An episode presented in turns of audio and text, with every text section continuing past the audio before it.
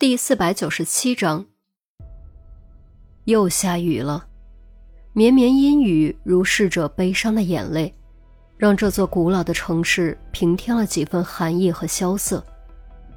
车并没有如预想中那样驶向庄园、城堡之类的地方，而是停在了坐落于泰晤士河北岸的威斯敏斯特教堂。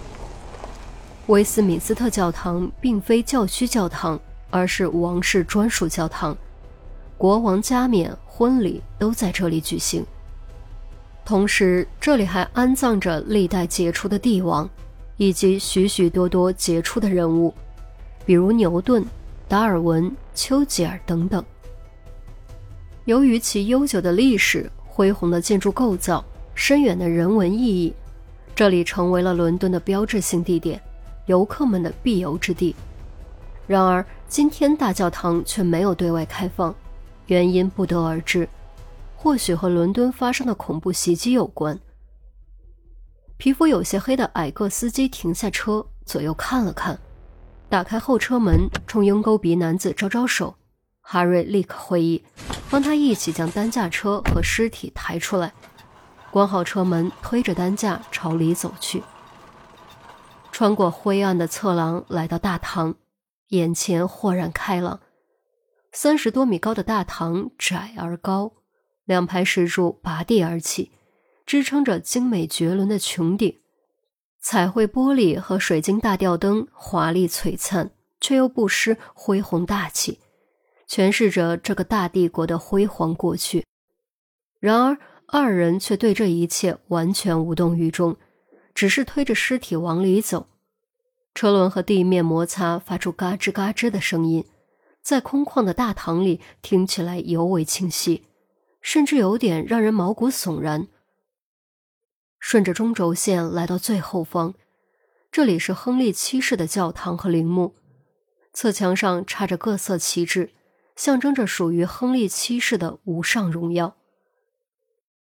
前方静静地站着一位女子，她背负着双手。站得很直很直，或许是巧合，他的双脚正好踩在黑白地砖的交接线上，仿佛同时踏足于光明和黑暗，却又凌驾其上，不可一世。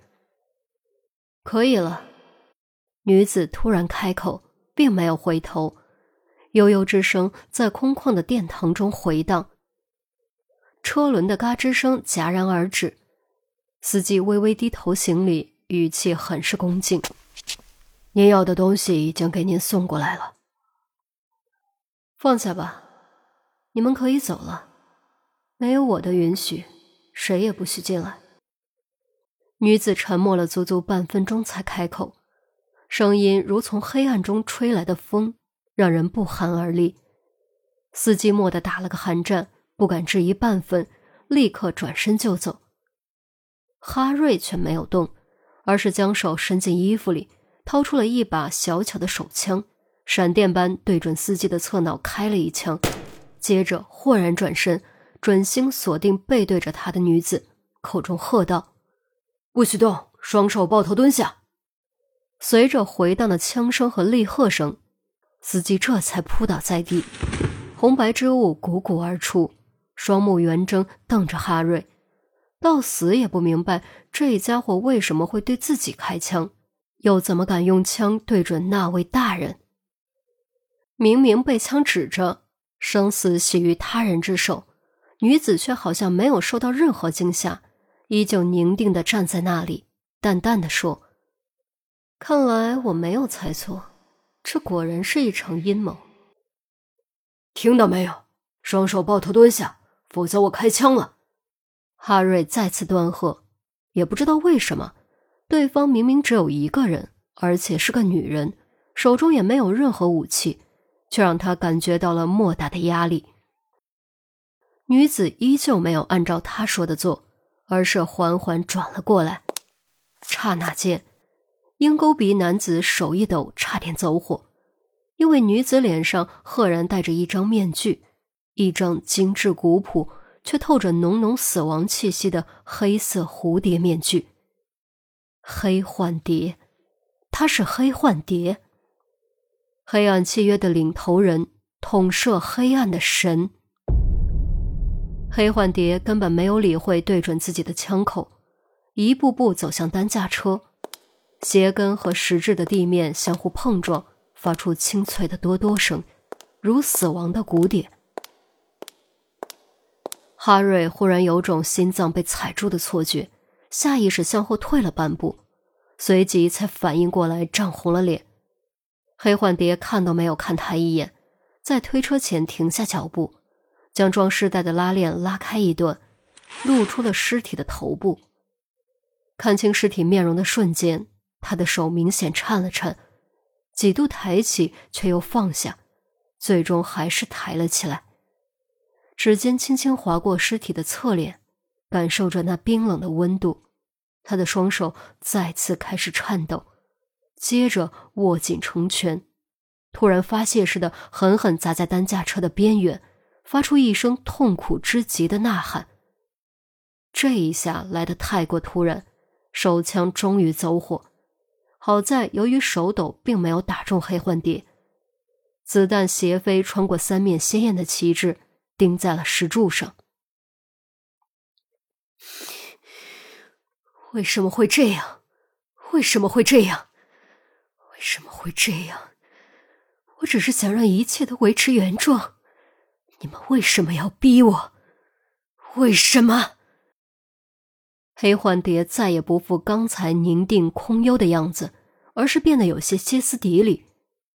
便在这时。外面传来直升机降落的呼啸声，走廊远处则响起频率极快却特别整齐的脚步声。听声音就知道训练有素，而且人数不少。哈瑞松了口气，紧张的感觉稍微缓解，这才发觉掌心和后背赫然已经满是汗水。然而，还没等他一口气松到底，枪声乍起。接着迅速变成密集的交火声，期间还夹杂着爆炸以及急促的惨叫。怎么回事？有埋伏！哈瑞豁然大惊，立刻跨步前冲，想赶在交火结束前将黑幻蝶拿下。只要拿下黑幻蝶，无论外面的交战结果如何，警方都能够将胜利牢牢握在手中。届时，利用黑幻蝶掌握的信息。拔除黑暗契约这颗毒瘤指日可待。可惜，一开始他就应该动手的，现在他已经没机会了。只见黑幻蝶不知何时手中竟然多了一把手枪，黑洞洞的枪口如死神的凝视，毫不犹豫扣下扳机。随着连续的枪声。一颗颗子弹从火焰中飞出，钻进他的身体，撕开血肉、骨骼、内脏，绽放出一朵朵鲜红凄艳的血色曼陀罗。哈瑞倒下了，带着不甘倒下了，只差一点点，他就能够被历史铭记，真的只差一点点。